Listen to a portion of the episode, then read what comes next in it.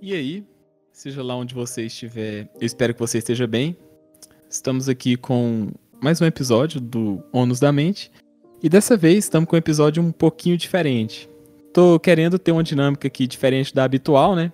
Tô aqui com o meu amigo Luiz. Pode se apresentar, Luiz? Olá, seres humanos. Meu nome é Luiz, amigo do Guilherme. E a gente vai estar tá falando aqui sobre um tema que eu tinha postado uma caixinha no Instagram, né? E surgiu essa ideia de tema. Eu achei um tema muito interessante e eu vi que não fazia muito sentido eu estar tá falando sobre esse tema sozinho. E é justamente sobre bolhas sociais que a gente vai estar tá discutindo aqui nesses minutos. Provavelmente esse episódio vai ser dividido em dois, porque talvez ele fique um pouco longo, mas isso também não vai ser, não vai ser muito problema. Então, Luiz, bolhas sociais, cara, é um tema que dá para falar muito, dá literalmente para se falar muito sobre Sim. ele, porque de quando a gente nasce até quando a gente morre, a gente tá inserido em uma bolha social.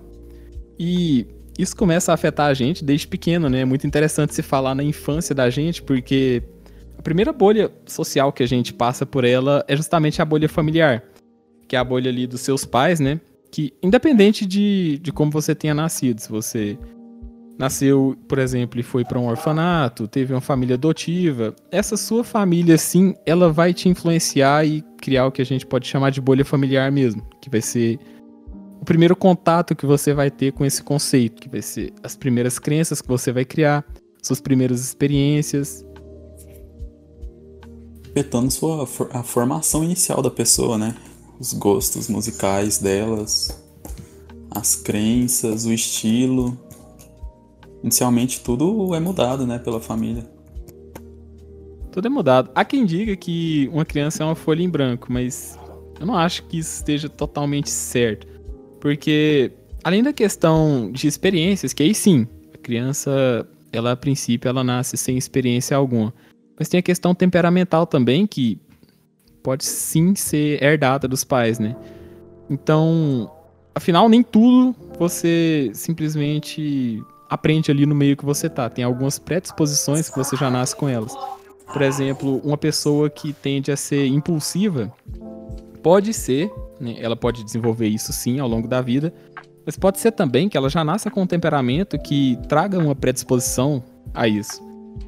E acontece que a bolha familiar, por exemplo, se uma pessoa com essa predisposição a ser impulsiva nasce em um ambiente onde ela tem um pai violento, isso vai afetar bastante alguns conceitos na vida dela. Ela pode, por exemplo, normalizar, entre aspas, né, a violência. Aquilo pode se tornar alguma coisa comum para ela, uma coisa rotineira, a ponto dela, ao crescer um pouco, ela vai acreditar que batendo nos seus colegas na escola, ela pode estar tá fazendo uma coisa legal, ela pode estar tá fazendo uma coisa normal, e isso acaba acarretando alguns problemas na vida da pessoa. Até por isso que eu acredito que a gente não possa isolar tanto a criança como alguns pais fazem, porque isso pode sim trazer algum tipo de comportamento tóxico com ela no quesito de relações interpessoais no futuro. É, a criança precisa mesmo é de vivências com outras pessoas para ela adquirir os gostos da pessoa, adquirir conhecimento novo, novos estilos para ajudar na formação da pessoa. Porque e o engra... numa bolha não funciona. Numa bolha não, não acontece isso. E o engraçado é que, a princípio, a criança vai refugar isso, né? Por exemplo, na primeira vez que você vai no jardim de infância ou numa creche, seja lá onde for, a criança tende a chorar, porque ela não, não quer aquele aquela quebra de zona de conforto. Ela quer ficar ali na bolha dela. Até porque convenhamos que a bolha ainda que ela seja um pouco prejudicial para você, um pouco ou muito, né, dependendo da bolha aqui, a gente se sente confortável nela de certa forma, ela se torna uma zona de conforto mesmo. Ela pode te prender ali e te fazer parecer que aquilo é bom, que aquilo é sua realidade e que mudar ela não seria uma coisa tão legal quanto parece, quanto os outros dizem. É, muitas das vezes é, a gente não quer sair da bolha, né? Mas mais pra frente a criança vê que uma hora ou outra realidade faz isso, ela força a gente a sair dessa bolha. Ou ao mesmo questionar essa bolha. Você se dava bem na escola quando era criança, Luiz? Não, cara, sofri muito bullying. Hum, essa questão do bullying também é interessante, porque o que a gente não entende, a gente tende a rejeitar, né? E quando criança, principalmente, por que, que o bullying acontece mais no ensino fundamental, por exemplo, que no médio? Não que não aconteça no médio, né? Mas ele acontece com mais frequência em faixas etárias menores. Porque as crianças, elas tendem a ter um mundo mais delas. E a partir do momento que você mostra uma coisa diferente do habitual, ela tende a rejeitar aquilo. É onde surge o bullying, acredito eu, né? Que... Era, era exatamente isso que acontecia. É, as pessoas me viam com um gosto diferente, com um jeito diferente e não aceitavam aquilo. Era como se fosse uma ameaça. Sim. E é interessante porque geralmente as pessoas que se destacam são as pessoas diferentes da maioria. E ironicamente, essas pessoas que são diferentes da maioria são as que mais sofrem com esse tipo de preconceito. Porque chega a ser irônico, né? Esse tipo de pensamento. Por exemplo, a questão da sexualidade. Quando você atinge ali uma certa idade, você começa a sentir atração por algum tipo de gênero, por algum tipo de sexo, algum tipo de pessoa. E aquilo, a princípio, gera estranhamento. Porque, como eu tinha falado, a gente tende a rejeitar o que a gente não entende muito bem. E como não se fala muito, pelo menos hoje em dia, em sexualidade para crianças, acaba que isso que leva elas a, por exemplo, falar eca, falar aquele tipo de. fazer piadinha com gente que namora e não querer aquilo jamais pra vida dela, falar que nunca vai casar e não sei o que que tem, vai namorar quando tiver 40 anos, se chegar a namorar. Porque realmente é algo que traz estranhamento quando você começa a crescer ali. Porque aquilo é estranho, você vê isso acontecendo com os outros, mas a maioria das crianças crescem sem nem saber como é que elas foram o que que se deu origem à vida dela, sabe? Que foi uma relação sexual mesmo que deu origem àquele embrião que se tornou ela. Tem gente que descobre isso depois de velho. E é uma coisa muito, assim, surreal, sabe? Porque devia ser tão naturalizado esse tipo de coisa. E parece que é algo de outro mundo, às vezes, né? Esse assunto é até demonizado, sabe? Tipo, só vai ter contato no fundamental a partir do sétimo ano pra lá quando eles realmente estudam isso. E até, assim, quando você tem contato, que geralmente é na aula de ciências, né? Porque na minha época mesmo não tinha biologia no sétimo ano. Fui estudar biologia a partir do primeiro do ensino médio. Então, eu lembro que a gente fazia até piadinha com livro de ciências, esses negócios tudo, quando a gente via um, uma genitária ali. A gente achava aquilo uma coisa de outro mundo. A gente ficava, ficava rindo, fazendo piada, não sei o que que tem, porque era uma coisa diferente.